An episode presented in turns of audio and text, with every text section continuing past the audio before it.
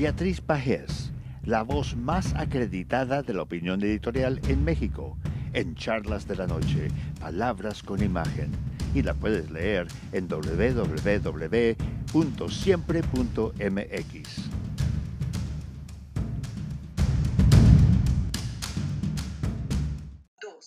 Buenas noches, Frank. Un placer, como siempre, participar en charlas de esta noche. 432. Dos preguntas, señor presidente. ¿Qué festejó el primero de diciembre? ¿El desastre de su régimen, la inflación que devora el salario de los trabajadores, la fuga de capitales o los muertos? Una pregunta más. ¿El mitin fue por encabezar un gobierno fuerte o uno muy débil? Usted festejó el tercer año con un decretazo, con una licencia para robar, con la que usted, su familia y colaboradores podrán usar el dinero público en la opacidad. Utilizó facultades constitucionales para elevar la corrupción de su gobierno a rango de seguridad nacional, es decir, para blindar de impunidad a la 4T. Hoy sabemos que los 30 mil millones de pesos que recibe Sembrando Vida benefician a la finca de sus hijos en Tabasco. Ahora entendemos para qué sirven los programas sociales de su gobierno. Son la cañería por donde se va el dinero público sin que nadie sepa dónde va a parar. Ni a un genio en estafa se le habría ocurrido hacerlo. ¿Quién va a contar el número de árboles secos o florecientes? La ambición de sus hijos, señor presidente, es tal que ya enfrentó a Pablo Gómez, director de la UIF, y al columnista Julio Hernández, dos personajes de la izquierda cercanos a usted. La familia presidencial es tan nepótica como cualquier otra. La única diferencia es que a unas les gustan las fábricas de chocolates y a otras las haciendas o las casas blancas. Los juniors de Palacio ejercen el consumismo neoliberal sin pudor. En lugar de usar zapatos juaristas, prefieren la ropa de marca, pero gustan sobre todo hacer negocios bajo la protección de su padre, el presidente de la República. El México del que habló en su fiesta solo existe en su delirio transformador. El México verdadero del que forman parte 130 millones de personas vive desde hace tres años en un calvario en medio de la borrachera obradorista. Reconoció la crisis económica, la peor de todas, por cierto, en mucho tiempo. El autor del martirio en los bolsillos no es Porfirio Díaz, sino usted. Su popularidad entonces, señor presidente, va a morir en la boca y en el estómago vacío de los mexicanos. Hasta aquí mi comentario. Buenas noches, Frank, y buenas noches a todos quienes nos escuchan en Estados Unidos, México y en otras partes del mundo. Soy Beatriz Pajés. Hasta la próxima.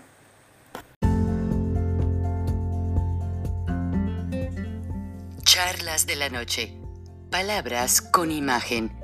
El análisis de los acontecimientos que influyen en nuestra vida con el periodista Francisco Durán Rosillo.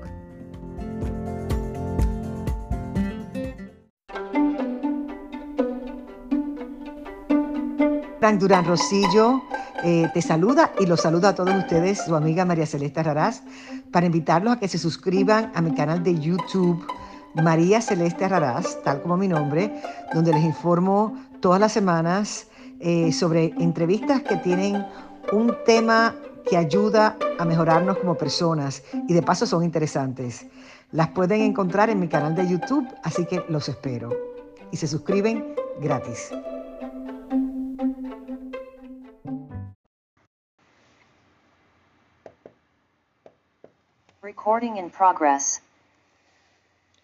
Los norteamericanos ansiosos, o ansiosos mejor dicho, de celebrar las fiestas navideñas, ya que muchos nos privamos de hacer una serie de actividades en el 2020, pues como que nadie está aceptando este, estas nuevas alertas de esta otra cepa del virus que ahora salió en Sudáfrica y que curiosamente ya ha empezado a manifestarse en personas que viajaron a ese continente y que regresaron a Nueva York y a varios estados donde hay preocupación y el llamado es a ponerse el booster shot, o sea, la tercera vacuna de refuerzo y estar prevenidos ya que aunque a las personas vacunadas no les hace efectos más grandes más que los de una gripa, una fiebre y hasta allí, pero ahora el gobierno norteamericano no quiere sorpresas de más muertos, ya que las cifras pues realmente han alarmado en todas partes. Buenas noches, bienvenidos a Viernes de Frena con su líder Gilberto Lozano, Aisha del Valle García, el internacionalista del Colegio de México, Rogelio Río Serrán, y es una semana con mucha actividad de todo lo que ha sucedido en México. Cuéntanos, Gilberto. Bueno, mira, eh, apreciado Frank, lo primero es eh, un saludo a todos, a Isha, a Rogelio, a ti, Frank, a toda la audiencia que nos escucha. Pues verdaderamente lo disruptivo del comentario de López respecto a esta nueva cepa Omicron. Mientras tú ves al eh, secretario de la Organización Mundial de la Salud hablando de prevención, hablando de cuidar una serie de medidas, como tú lo mencionabas, el mismo presidente Joe Biden eh, y muchísimos mandatarios mundiales, eh, pues hablando de ese cuidado que hay que tener, eh, López vemos la misma frivolidad, la misma superficialidad.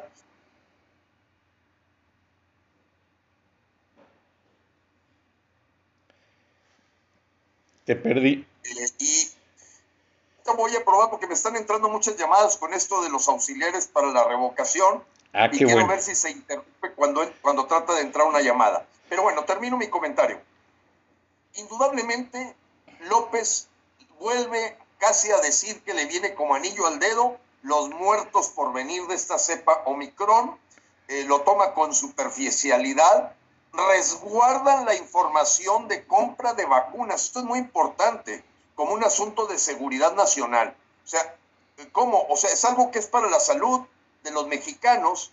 Bueno, pues aparentemente ahorita los esteras y aflojas con el Instituto Nacional de Acceso a la Información Pública, pues resulta que lo convierten también ya en una información top secret y dices tú, bueno, a ver, ¿cómo es posible que una información de las compras, los lotes de compras de medicamentos, de vacunas, eh, de, qué marcas son, de dónde vienen, con quién se firmó el contrato, cuánto costaron, Ahora resulta que también es un asunto secreto de Estado.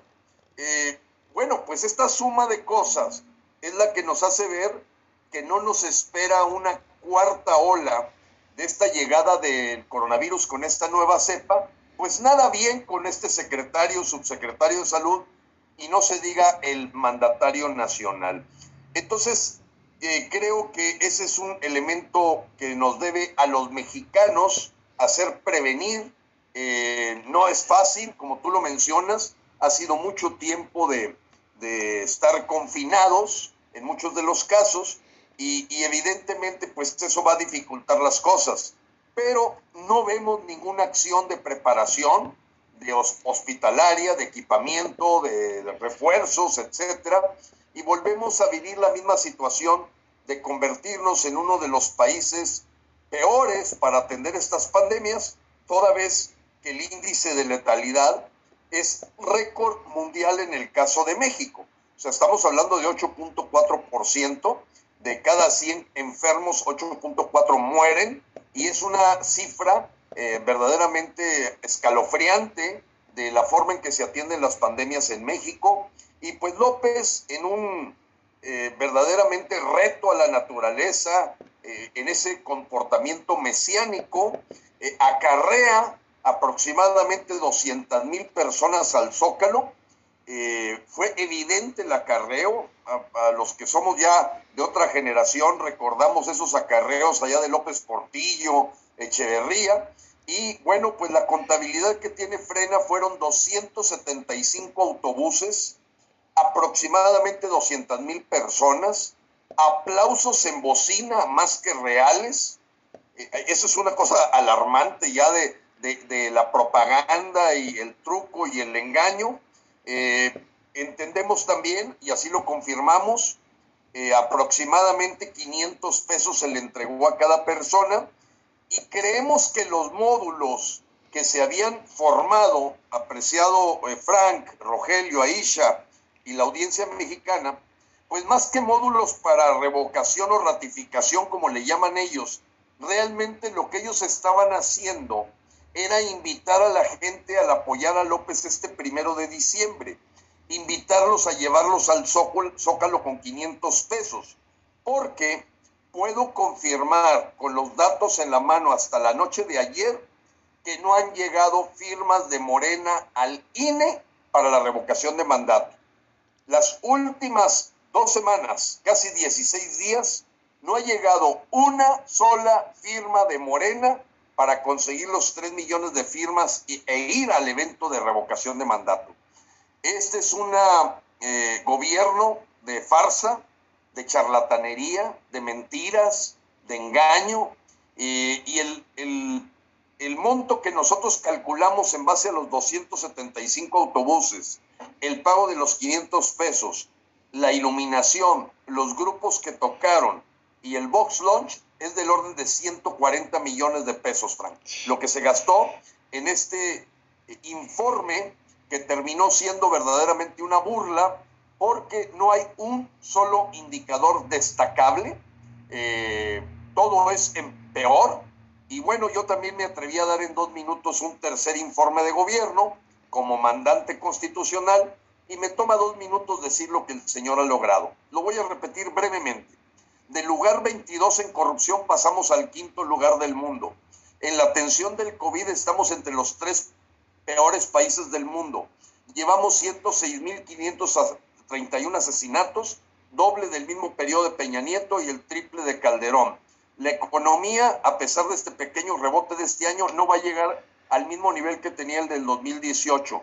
Indudablemente el empleo tampoco va a rescatar el nivel que teníamos en el 2018, a pesar del crecimiento demográfico.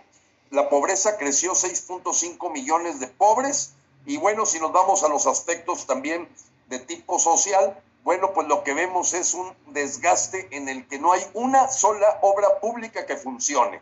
No funciona el tren Maya, no funciona la refinería, no funciona la, central avionera de Santa Lucía y podríamos hablar, ya para resumir, que lo único que puede envidiársele a López por una dictadura es que inauguró 30 cuarteles militares.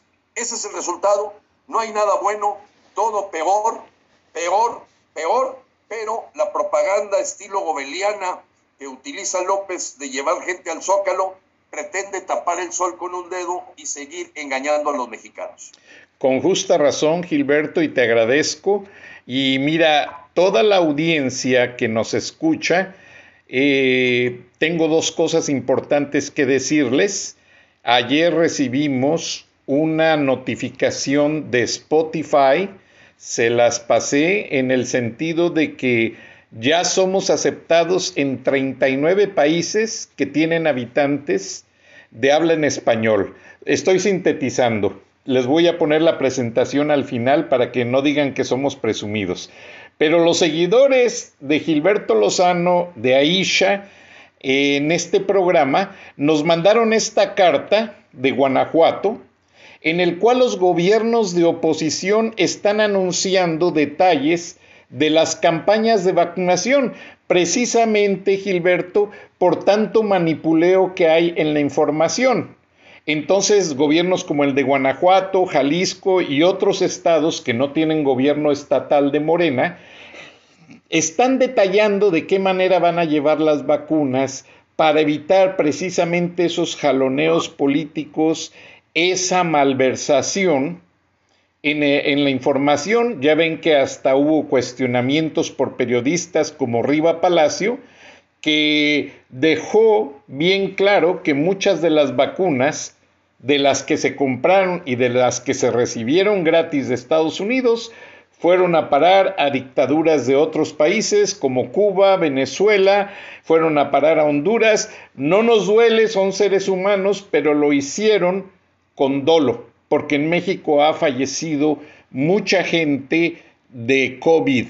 Además, otra persona, Gilberto, sustentando lo que tú comentas, nos mandó una foto muy buena que quiero compartir con todos ustedes en el sentido de que estuvimos realmente, déjenme la ubico, eh, lo que tú dices en cuanto a la información de las acarreo, Franco, del acarreo, exactamente. Me mandaron un recibo para que presentarlo en el programa y que lo vea la audiencia, precisamente gente que te escucha a través de esta plataforma. Déjame y ubico a la persona. Entiendo que hay, hay gente acarreada que se quejó mucho porque se dieron cuenta por estos recibos que se, se, se filtraron, que eran 500 pesos. Y algunos sí fueron engañados con 300 pesos. Eh, pero el monto presupuestal era de 500. Ya habíamos visto a Mario Delgado salir del Palacio Nacional con bolsas de dinero como también en el programa ayer de Latinos se demostró el manejo de efectivo en grandes cantidades del secretario particular del llamado mandatario nacional López Obrador. O sea, ha sido una cosa terrible de corrupción. Eh, López cree que porque habla hipócritamente de atacar la corrupción, el mundo no se da cuenta que ya está en quinto lugar, pues ya verdaderamente aparejando y tratando de ganarle a Uganda, a Somalia, y creo que por ahí un país ahí asiático que ahorita se me va el nombre. O sea, ya estamos en la, en la cúspide de los países más corruptos del mundo y sin duda también la nota de la fábrica de chocolates. Ah, pues ahí está, mira. Aquí, aquí está el recibo, Gilberto. Tu audiencia lo mandó porque en algunas ocasiones por cuestión de tiempo, por cuestión de eh, situaciones técnicas, no presentamos toda la evidencia.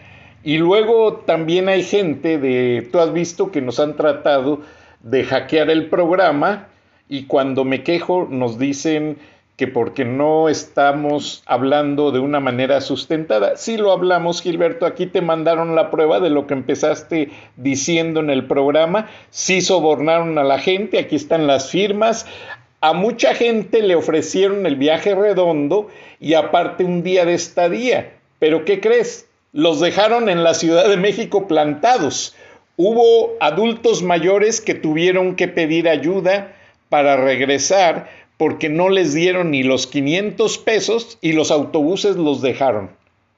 Entonces es algo muy triste y ayer veíamos con Roger las fotos en las que se veían vacíos y usaron muchas banderas para cubrirlos. No sé si Roger tenga por ahí la foto. Este, la pondríamos si se puede, si no más tarde cuando pongamos el video lo hacemos. Y pues obviamente vamos a escuchar a Isha y luego que Roger nos dé el análisis de toda esta situación de que Morena está usando las mismas prácticas que López Obrador tanto le criticó al PRI, al PAN, al PRD, siendo que él fue parte de todo ello. Aisha, en Venezuela también se daban estos sobornos, estas dádivas para que la gente fuera a escuchar a Maduro.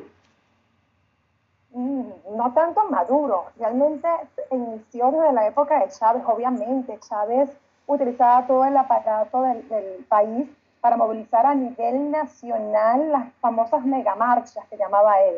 Entonces, obviamente, les pagaban dinero, comida, hasta bebidas alcohólicas para que estuvieran presentes en la plaza de Caracas, donde estaba la, la, la, casona, donde estaba el presidente de la República, y allí tú veías poco gente y lo mismo, eh, dinero, comida, y obviamente es el, es el modo operandi de estos gobiernos populistas, porque ellos saben que si no hacen eso, la gente no le va.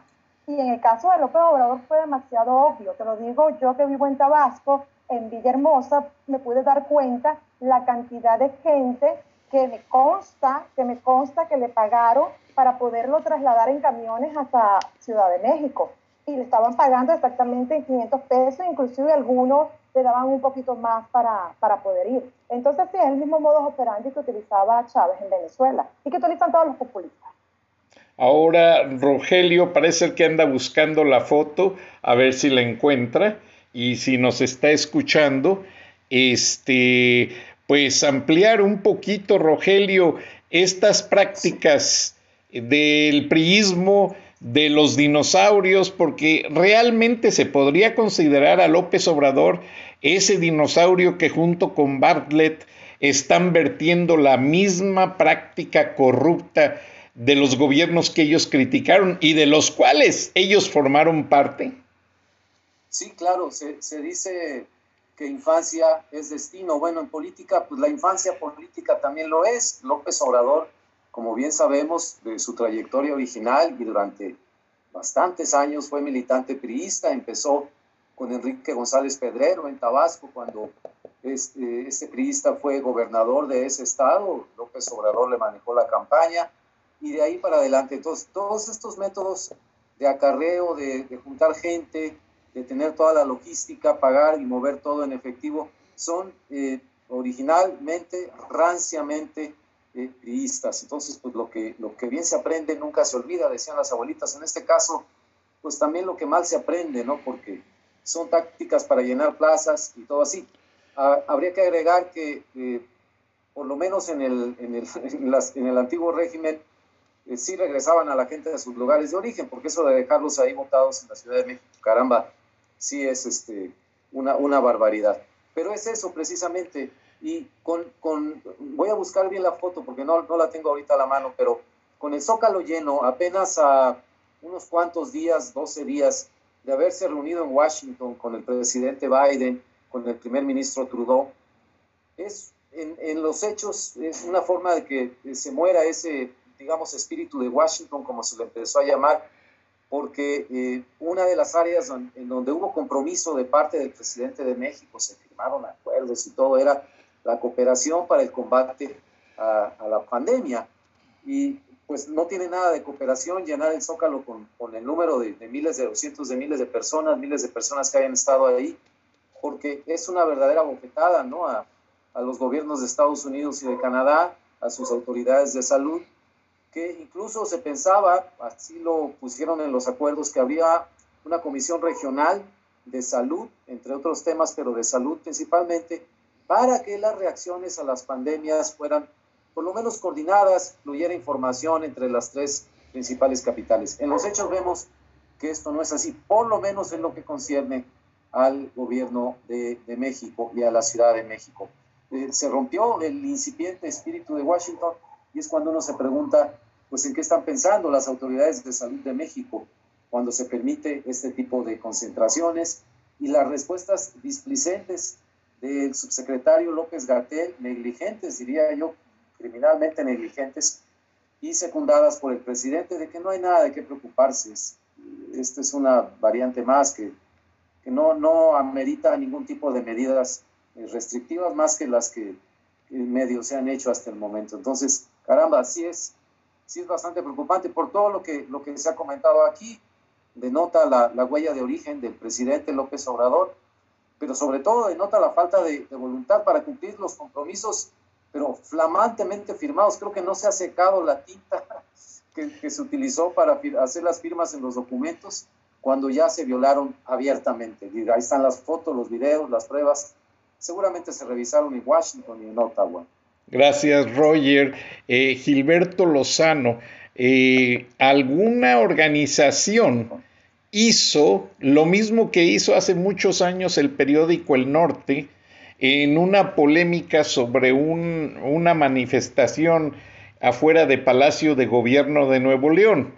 Esas fotos aéreas del zócalo, alguien se tomó el tiempo de pincharlos, o sea, proyectar la foto sobre una manta e ir poniendo alfileres de colores sobre cada cabeza de cada asistente y no llegaron a 30 mil personas los asistentes. Y las banderas, para quien estaba a nivel de piso, pues impresionaban, pero en las fotos aéreas realmente ahí está. Las banderas hicieron mucho escándalo, pero si ustedes ven donde están las entradas al zócalo, que se alcanzan a ver las marcas de los peatones, allí hay espacios hasta de 10 metros cuadrados libres y si le vamos buscando, van a ir encontrando muchos espacios realmente libres.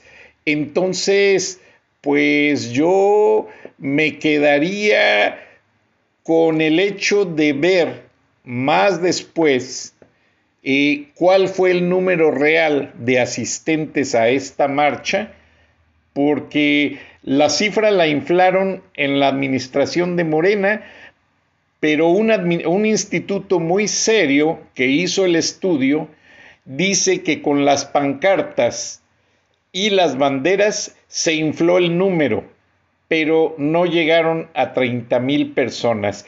¿Qué te parece, Gilberto? Gracias, Roger, por la foto. Sí, sí, eh, sí lo creo posible lo que mencionas, apreciado Frank. Yo la verdad, fíjate que dejé de ponerle un poco de atención al número, eh, porque lo, lo preocupante fue ver los videos de cómo se inventaron los aplausos al puro estilo de esos programas cómicos que hemos visto en, en, la televisión, donde a la gente la invitan a aplaudir a través de una bocina que ya trae el audio de los aplausos.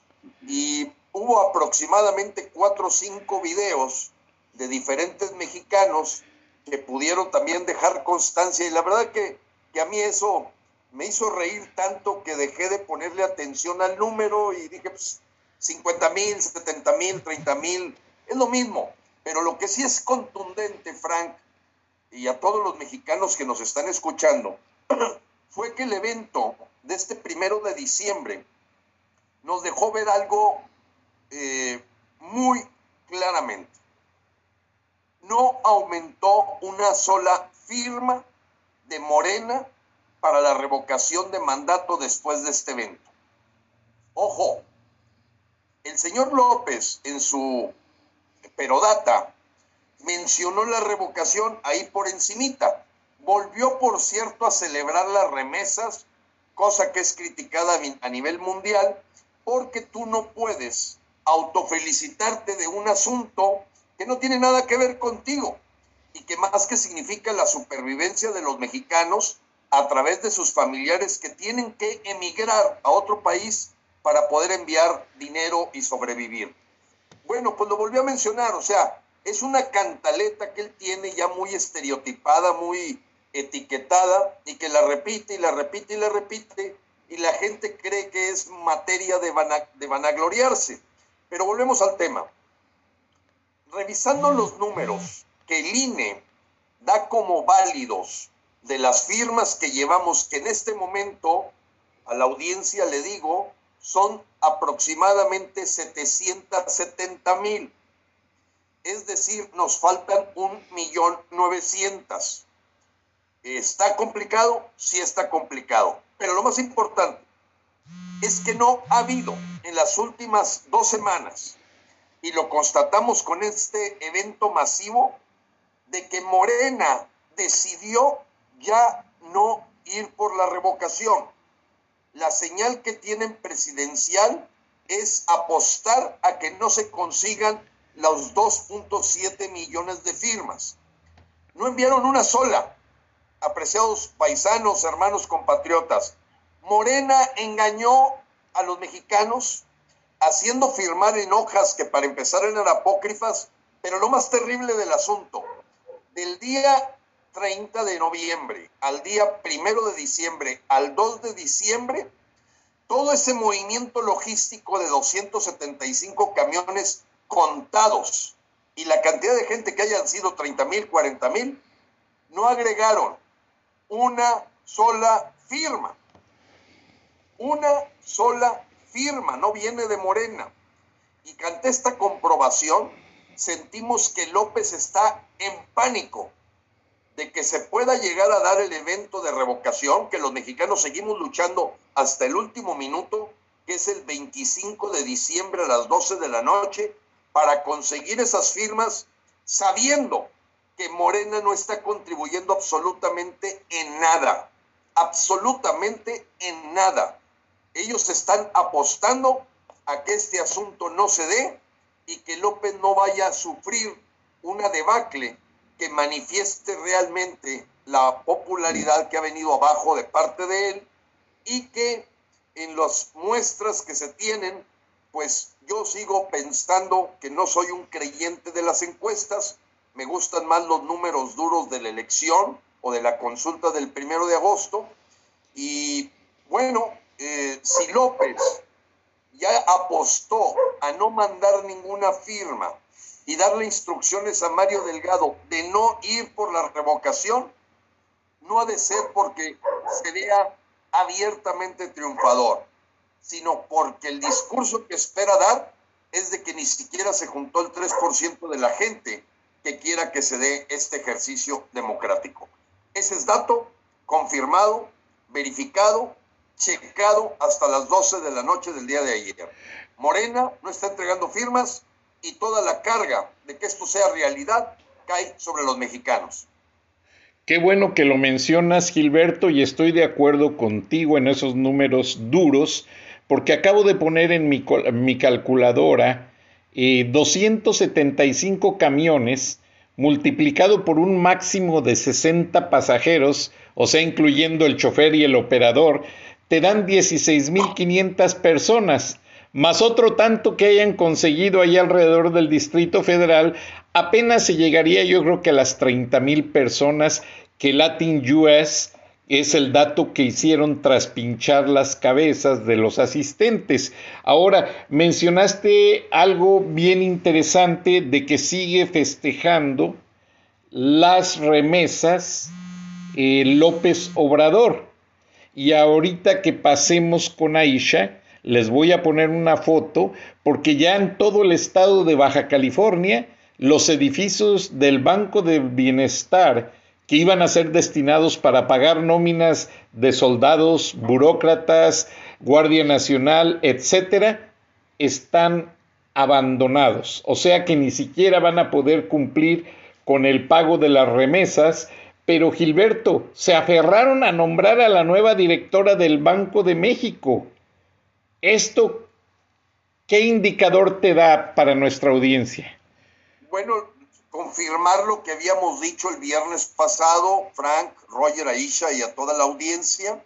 Victoria Rodríguez Ceja no es una persona que tenga experiencia en política monetaria, en sistemas bancarios, y pues apuesta realmente a la planadora que fue Morena para poderla ya confirmar como nueva gobernadora del Banco de México, y pues era un paso obvio dentro del tablero de ajedrez de una dictadura el caminar hacia tener elementos leales a la 4T, en donde no nada más Luis Crescencio Sandoval, como secretario de la Defensa, se tire de la bandera, se enreda en la bandera de la 4T, ya no en la bandera mexicana, y Victoria Rodríguez Ceja en poco tiempo va a enseñar el cobre de para quién trabaja. No se diga el caso de Loreta Ortiz, que también ya está por ser aprobada como nueva ministra de la Suprema Corte de Justicia, y volvemos a ver el mismo perfil. 99% lealtad a la 4T, 1% conocimiento técnico. Una corrupción monumental porque no hay duda de que en el propio Banco de México seguramente hay perfiles mucho más adecuados, tan es así que el golpe a la bolsa de valores, al precio del peso, pues se ha visto golpeado a pesar de eh, drenar lo más que se pueda en inversiones para tratar de tapar el ojo al macho. Y el tema importante, Frank, perdona que me, vaya a extender un poquito adicional este tema de las remesas, pero es importante que trataron de tapar un dato clave, muy importante, que el periódico Reforma lo, lo, lo extrajo, a mi modo de ver, muy analíticamente. Comparó el trimestre exactamente a, eh, julio, agosto, septiembre con el de julio, agosto, septiembre de este año. Esto es para preocuparse. El trimestre al que me estoy refiriendo, que es el tercer trimestre del año, dejó una salida de 1.170 millones de dólares. Bueno, este trimestre se hizo 12 veces más grande. 12 veces más grande. Es una, ya le podemos llamar fuga de capitales. O sea, 14.956 millones de dólares. Creo que esa cifra ya la habíamos adelantado el viernes pasado, pero empiezas a ver un tsunami de gente queriendo proteger sus pesos, de gente pidiendo consejos sobre qué hacen si compran oro, plata, dólares, qué hacer, bitcoins, etcétera nunca me había pasado en una semana como esta que está terminando, o que está por empezar el fin de semana, que la gente me pregunta, Gilberto, ¿qué hago? Quiero proteger esto, el otro, pequeños ahorros, lo que sea. Y, ese nivel de preocupación que se empieza a, a generar en todo el país es porque la verdad va a terminar por llegar.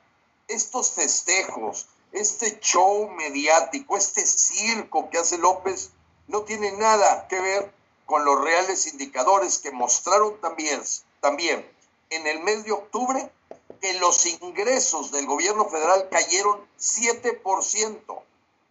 7% cayeron nada más en el mes de octubre, que es el dato que normalmente viene retrasado un mes. Entonces, el pasado 30 de noviembre comunicaron cómo quedó la deuda pública neta, comunicaron cómo están los ingresos y se cayeron 7%. Bueno, compañeros, nos están hipotecando al futuro, nos están endeudando. Ya en este momento la deuda neta mexicana es 12.6 billones, casi un 20% más que lo que Peña Nieto y toda la historia para atrás, todas las deudas desde las épocas de Porfirio Díaz. Este señor en solo 30 años, en tres años, perdón, en tres años, en 35 meses ya la aumentó una quinta parte más. 80 años de deuda, el señor ya se echó un 20% más. 12.6 billones. ¿Qué significa eso? Una hipoteca. Una hipoteca que alguien se va a despertar de un sueño o una pesadilla sabiendo que está totalmente desnudo por el hecho de que todo eso hay que pagarlo. Y que entonces yo me imagino que todas estas obras se están viendo en problemadas porque a la hora que se caen los ingresos 7%, a la hora que han tenido que usar deuda para poder seguir manejando sus programas sociales, pues sí entiendo por qué se abandonen algunas obras que no son las obras mascota de López para dar la imagen de que seguimos invirtiendo, pero invirtiendo en cosas que son dinero tirado a la basura. Completamente de acuerdo, Gilberto. Eh, nada más antes de pasar con Aisha, el hecho del presidente darle el manejo de los medicamentos al ejército como una nueva arma de control social. Tu opinión, Gilberto, antes de pasar con Aisha, por favor. Eh, discúlpame, Frank, me estaba tratando de entrar una llamada y no escuché tu pregunta. Si me la concretas, ¿sí? Sí. ¿Control social qué cosa? ¿Y cuál es tu opinión sobre el otorgar al ejército el control de los medicamentos a nivel nacional?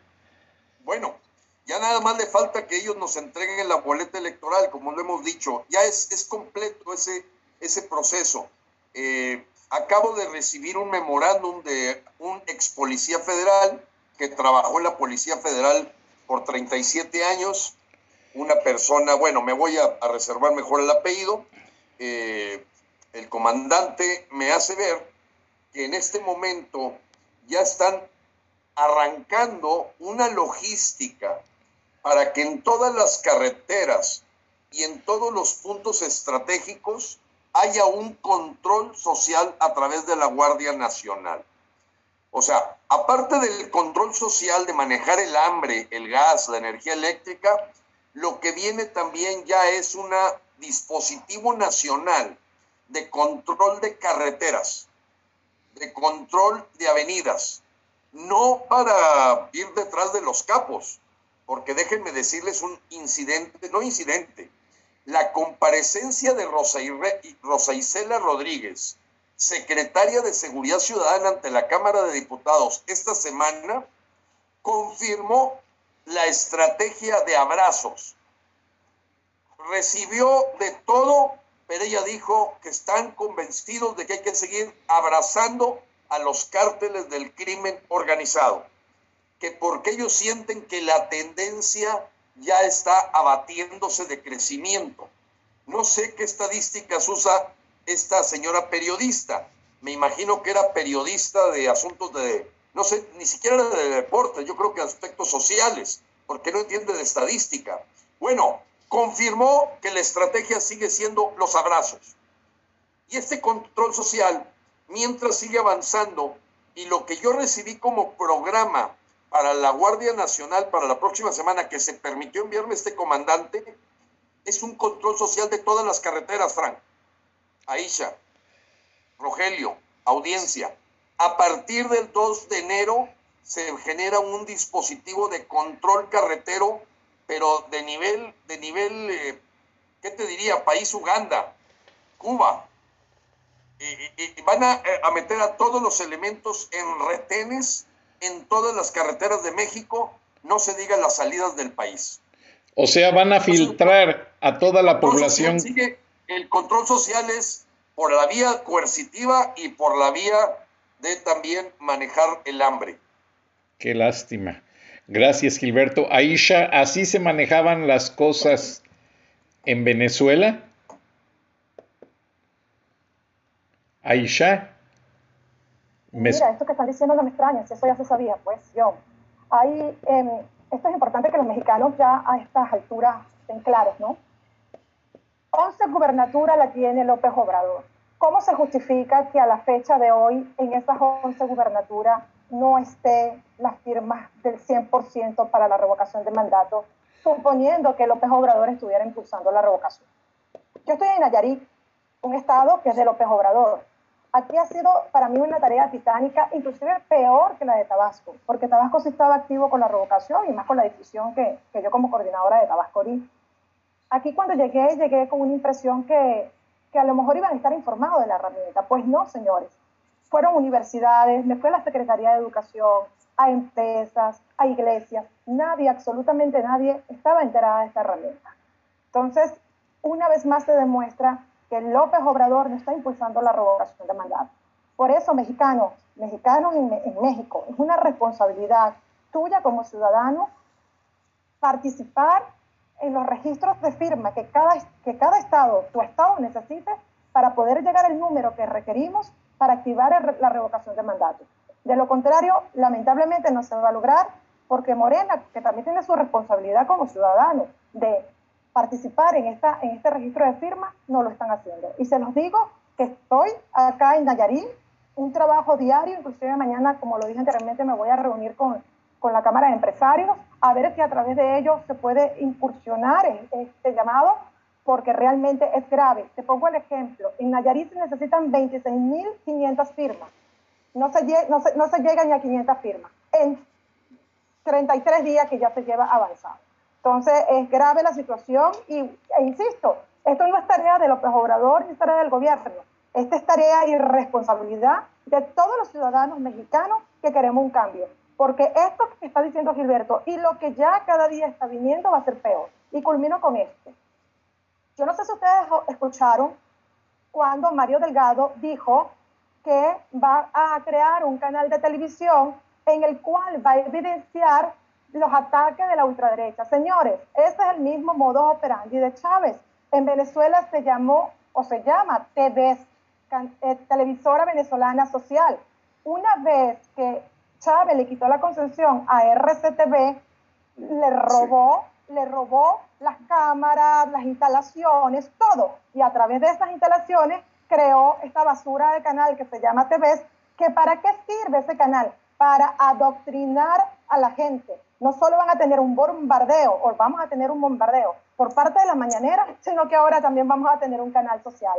Así que el que no quiera ver la realidad y la similitud con lo que yo vengo diciendo de hace tiempo y Gilberto hace años, de que vamos hacia, no que vamos, que ya estamos en el camino a una dictadura, bueno, señores mexicanos, es responsabilidad de cada uno de ustedes el presente y el futuro que quieran para sus hijos y para sus familias. No, y permítanme evidenciar lo que dice Aisha. Precisamente eh, los 24 años que trabajé en televisión por cable, Turner Network Televisión y Fox Television International, Venezuela siempre fue el principal cliente de la televisión por cable, porque nadie quería ver a Hugo Chávez, nadie quería ver propaganda socialista. Entonces, al convertirse Venezuela en nuestro principal cliente, Hugo Chávez nos cierra la sacada de dólares de las ganancias de Venezuela.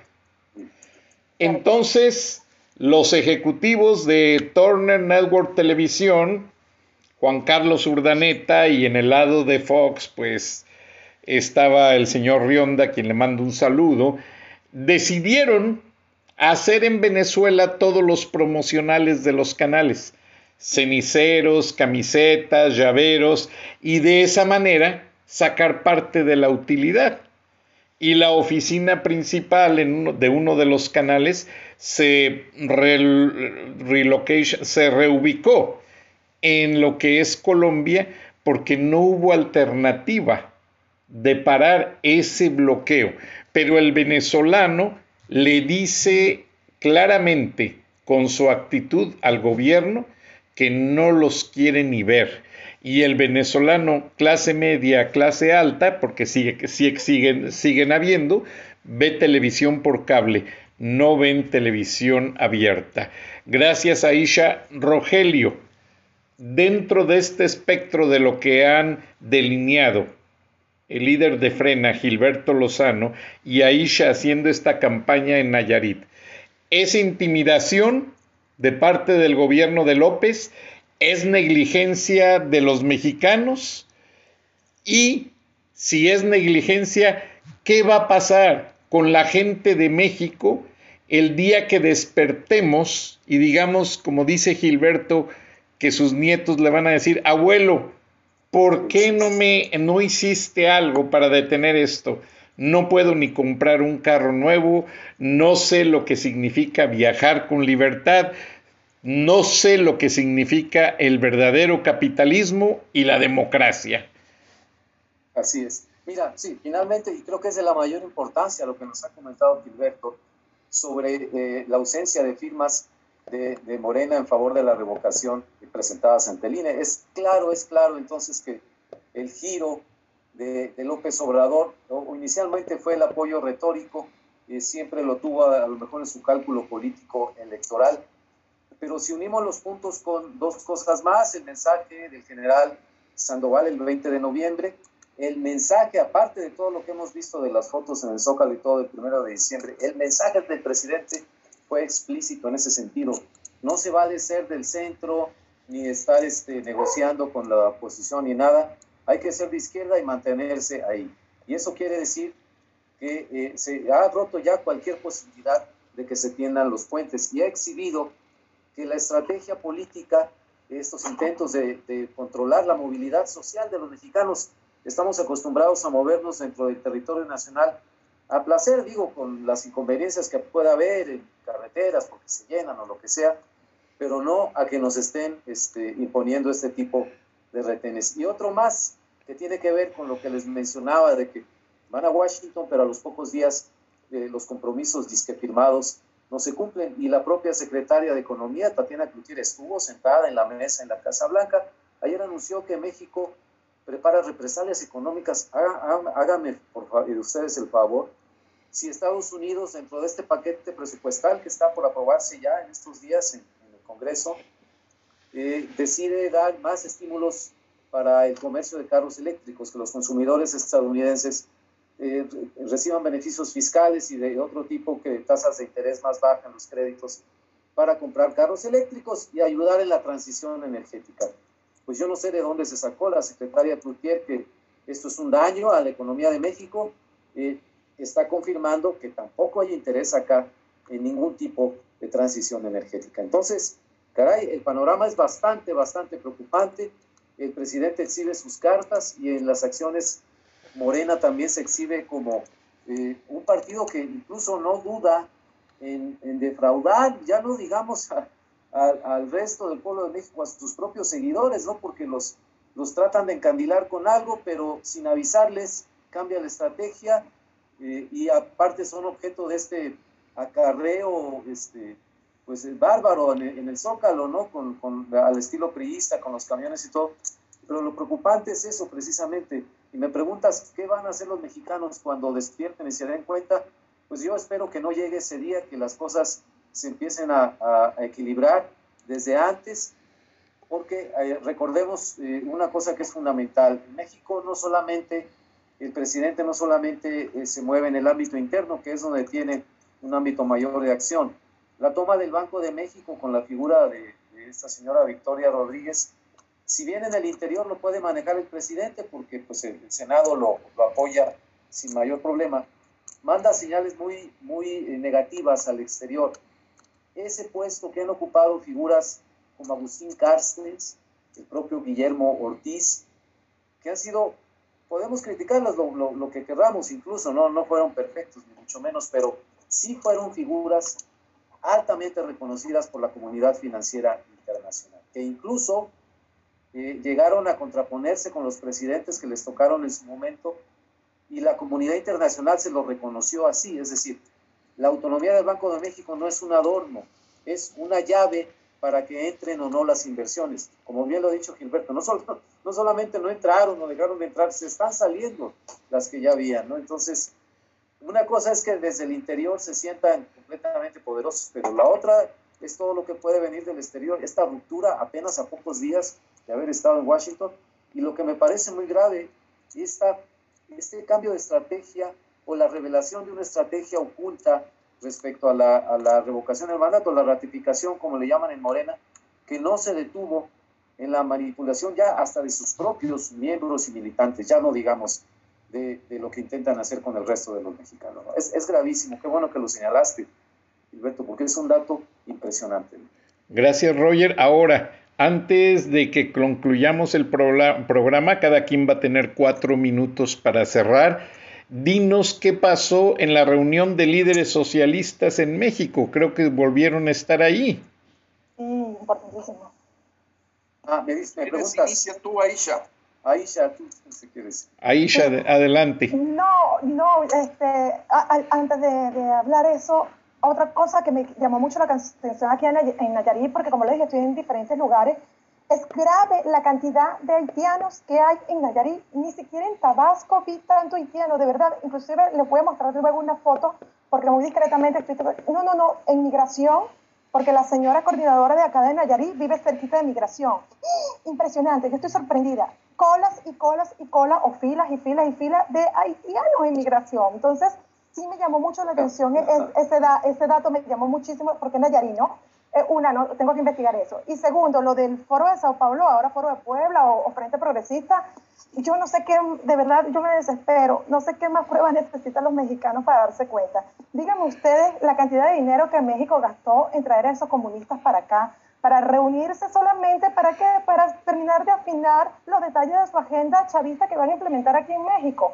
Aquí tuvo eh, Brasil, tuvo Venezuela, tuvo Argentina, y ustedes leen, y me imagino que este, Rogelio lo va, lo va a profundizar más, indicaron claramente de que hicieron un convenio en el cual van a atacar a la derecha, porque hay que ponerle un, parado a la, a la derecha latinoamericana. Entonces, a mí lo que me sorprende es cómo es posible que la izquierda esté tan organizada en Latinoamérica y la derecha esté, de, si lo que queremos ver izquierda-derecha, pues esté de manos cruzadas. O sea, nos están invadiendo a nivel latinoamericano este comunismo y vamos a darnos cuenta en los diferentes países Estamos esperando con los brazos cruzados en cada país, qué va a pasar con las elecciones en Venezuela, que, o sea, una locura. Hay un adormecimiento que, que, que a mí me asusta eso, es, ese silencio que hay con los ataques recibidos por estos comunistas y que realmente en acción somos pocos los que estamos haciendo. Y sí me preocupa, pues obviamente. Gracias, Aisha. Gilberto, nuevamente volviendo al tema.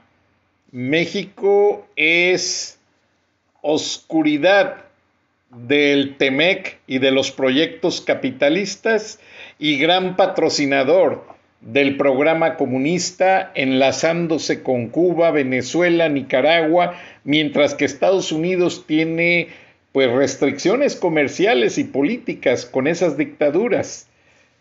¿Qué está pensando Chávez? Mira, eh, bueno, Chávez no sé lo que esté Perdón, pensando porque López. que lo está queriendo embalsamar López.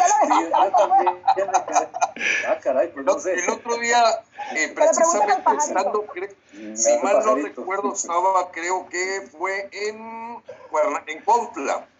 Les decía que ya lo único que nos falta es un desfile con Hugo Chávez embalsamado por paseo de la reforma. Es lo único que falta, ¿eh? ¿eh? Pues sí, vi a Marcelo Ebrard levantando los brazos de Dilma Rousseff, levantando los brazos de todo este grupo comunista, eh, pues sí, patrocinados en la llegada de aproximadamente 120 comunistas a la Ciudad de México. Y yo pienso, le decía hoy precisamente a una persona a través del WhatsApp, que se, encontraba desesperada, eh, desesperada porque dice Gilberto, hay ignorancia, la gente no está viendo el tema. Bueno, pues no es nada que nos sorprenda eh, y creo que la selección de México como la siguiente vaca a chuparle toda la leche, o como se llame, a ordeñarla, eh, la escogieron muy bien el foro de Sao Paulo. Y escogió a México porque entre un grupo de empresarios corruptos con cola que les pisen, políticos de oposición con cola que les pisen, un pueblo pues que se ha promovido la ignorancia, la falta de civismo, definitivamente creó un terreno fértil para que México fuera seleccionado como el, la vaca a ordeñar por los comunistas los siguientes 20 o 30 años. Y así como acabaron con Venezuela, me parece que esa fotografía o esa caricatura, que si mal no recuerdo se presentó en el financiero, eh, habla de lo agudo de entender dónde está el dinero y el dinero y la riqueza que tiene México, pues va a ser ordeñada por estos comunistas, porque nadie puede explicar el crecimiento del gasto público en los últimos tres años en tasas del 7, el 8%, sin obra pública, sino más bien a través de, yo le llamo verdaderamente empresas fantasma. Para mí es una empresa fantasma dos bocas. Para mí es una empresa fantasma la central avionera. Para mí es una empresa fantasma el tren Maya. Son simples excusas para drenar dinero a través de contratos adjudicados directamente. El punto es que yo nunca me había tocado en mi vida en solo una semana ver cuatro actos altamente de corrupción. El primero, contratos de 37 mil millones de pesos en Pemex este, a una persona que tenía contratos hace tres años de 35 millones de pesos.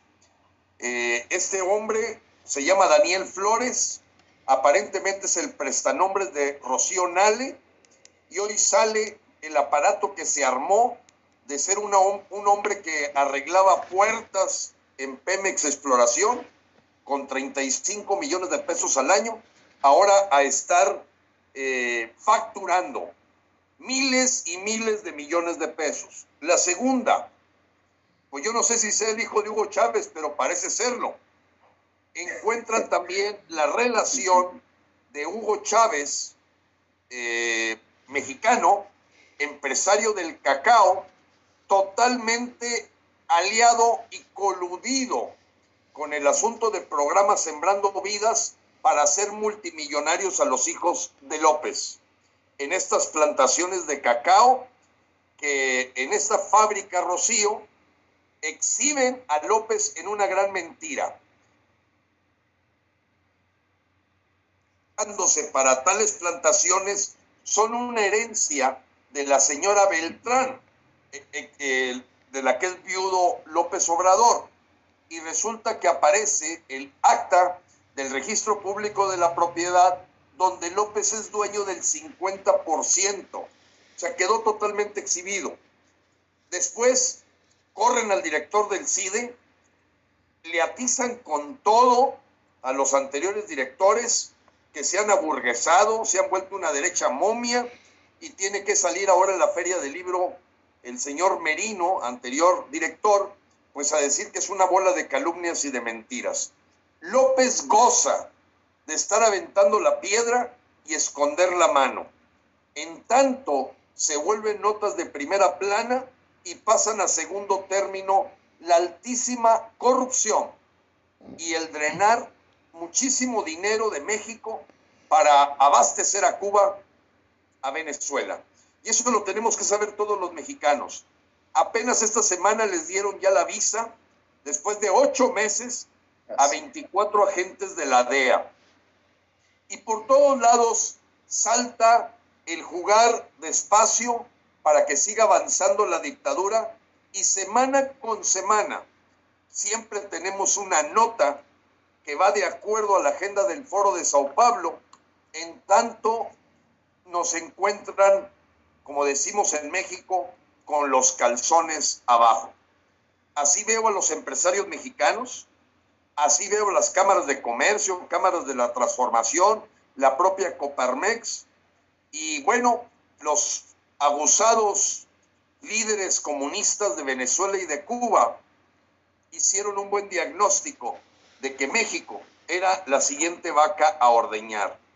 Y si no lo paramos en esta revocación, ya, yo sinceramente lo he dicho en varias ocasiones, voy a gritar, sálvese quien pueda, porque este asunto, estar esperando que a ver si Estados Unidos, con esta pelea de la Tatiana Cloutier queriendo poner aranceles, cuando se van a perder un millón de puestos de trabajo, ya lo sabíamos, la tendencia en los autos eléctricos, pero la señora queriendo amenazar, por favor, este, es una tontería total.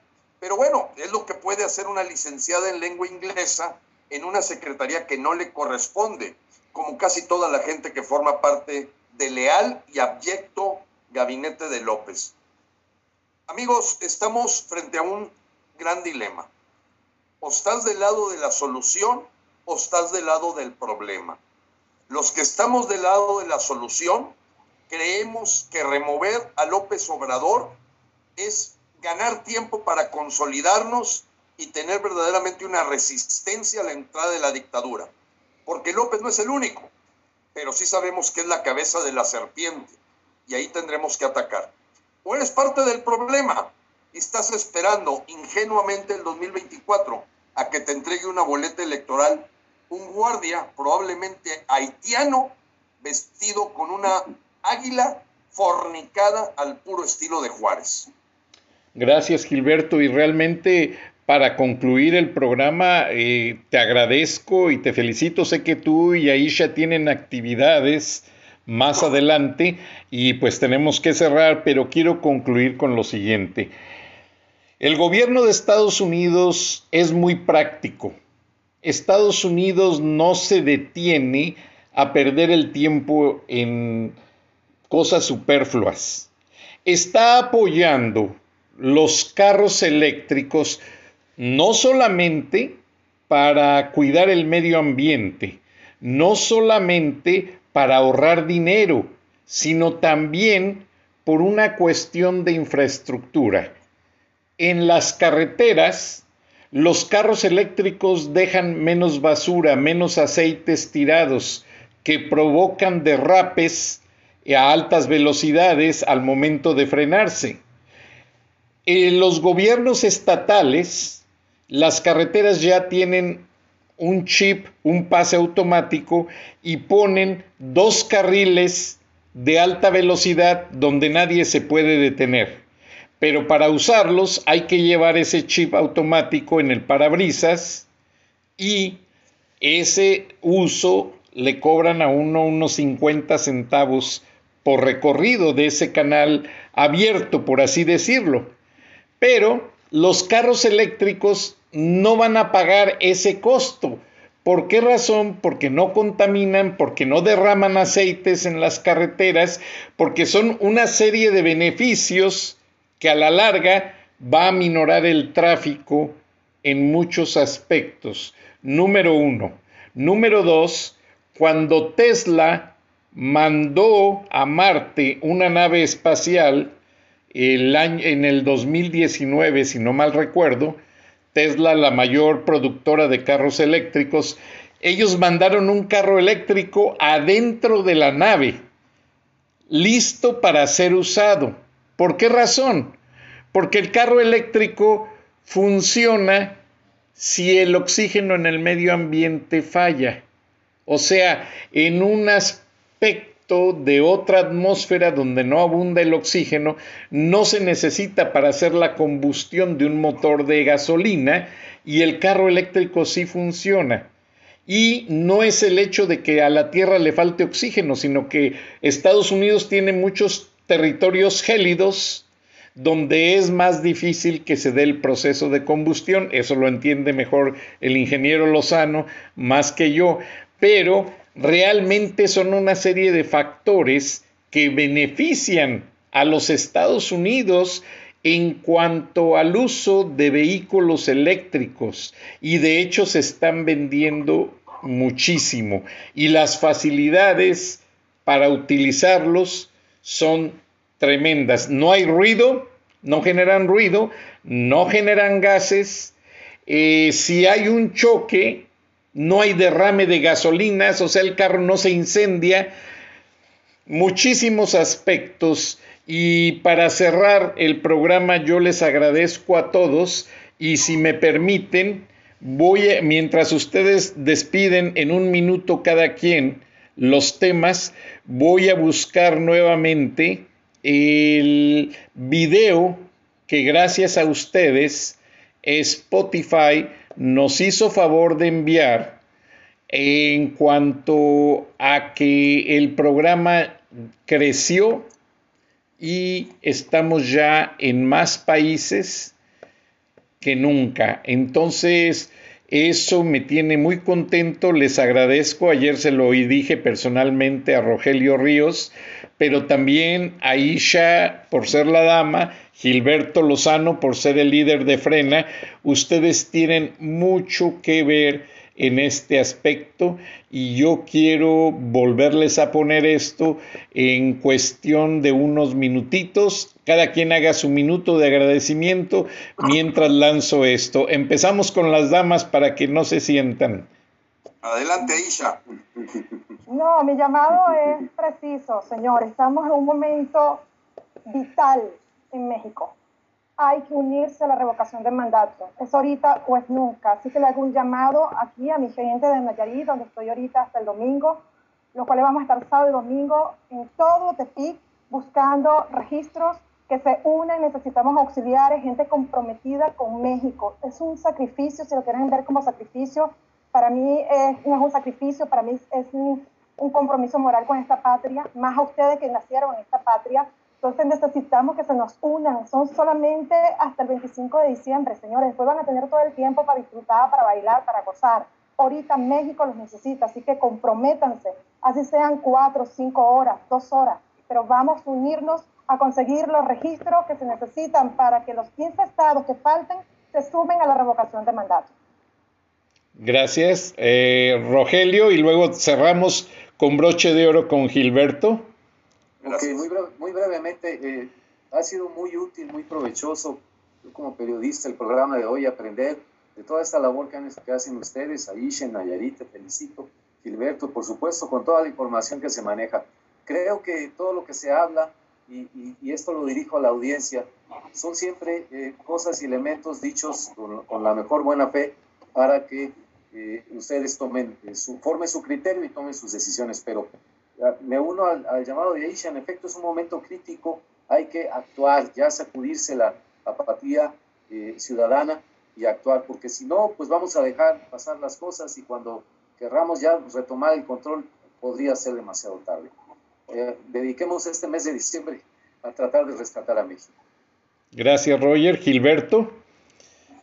Pues apreciado Frank, primero que todo una felicitación a tu programa Charlas de la Noche Efectivamente, yo ya vi este reporte que vas a presentarle a la audiencia y la verdad, estar entre los principales 50 programas del mundo en Spotify se dice fácil, pero mi reconocimiento a todos los que han participado contigo, Frank, y a ti que has coordinado este equipo de trabajo de charlas de la noche.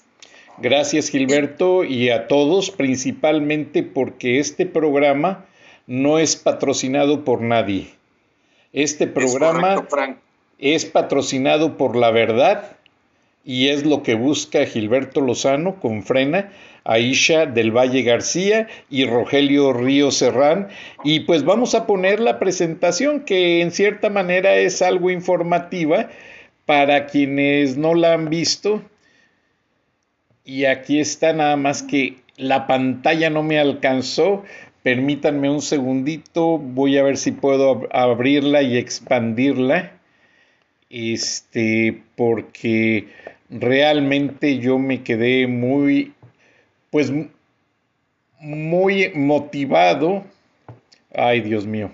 se me metió la... Este, bueno, parcialmente la pantalla no me da, pero gracias a Dios y a todos ustedes, charlas de la noche, como lo dijo el ingeniero Lozano, pues hemos sido de los primeros en español en tener el nivel de audiencia que no cualquier programa en español ha logrado. Entonces en enero nosotros empezamos con un primer episodio y curiosamente fue uno de Frena, que dice, Frena advierte al pueblo de México que pudieran inyectarle más dinero en las elecciones, y realmente sucedió, y los programas de, que hablan de Frena y de la desaparición del INE se destaparon en audiencia. Eh, la primera aparición en los charts entre los programas más escuchados ya fue a partir de mayo 31, donde realmente los ejecutivos de Spotify nos llamaron y nos contactaron para decirnos que estamos en un nivel de audiencia pues muy bien reconocido. Hemos llegado al lugar 39, al lugar 38, no hemos sido el primero, hay que ser honesto, pero nosotros estamos en algunos lugares eh, que ya llegamos a 12 nuevos países. Estos son Italia, Francia, Bolivia, Honduras, Reino Unido, Irlanda, eh, aparte de todos los países de Latinoamérica. Y eso pues es gracias a todos ustedes. Además, estamos por venir, eh, aquí está la nota del INE sobre el fraude electoral y estamos luchando y nos piden que no aflojemos el paso. Eh, increíblemente, Spotify pertenece a la cadena Fox News y en estas semanas que hemos sido más escuchados en México, eh, a partir del martes al viernes, somos demasiado bien aceptados en la audiencia, de acuerdo a todo lo que se ve venir. Y en los Estados Unidos también tenemos un rank que va en aumento. Y esta presentación no la escribí yo, está eh, libremente de acceso en Spotify y yo realmente les agradezco a todos porque cada día tenemos más países en nuestro rango de seguidores. Entonces, nuestro aumento va casi en un mil por ciento en horas en streams. Streams son las veces que la gente baja el programa en radio escuchas y seguidores tenemos un 411% diario. Entonces, eso pues realmente yo se los agradezco a todos ustedes. Además, pues somos un total de 48 naciones donde a diario nos sintonizan y nuestra posición somos en el rango 27 en cuanto a la aceptación total del programa en el sentido de que 49 plataformas más en el mundo nos escuchan. Parece ser que Gilberto tuvo compromiso, ya no lo veo aquí. Gilberto, Qué lástima. ¿Me escuchan? Sí, ya se te escucha. Sí. Sí, sí, yo también. Pues les agradezco y le agradezco mucho al ingeniero Gilberto Lozano, a Isha, a Rogelio Río Serrán, a toda la gente que participa firmemente en este programa para radio, que es, es nuestro fuerte, televisión en YouTube, apenas empezamos hace un mes y medio, dos meses, pero gracias, buenas noches y hasta entonces, y nos escuchamos el lunes. Seguro, gracias. Hasta luego.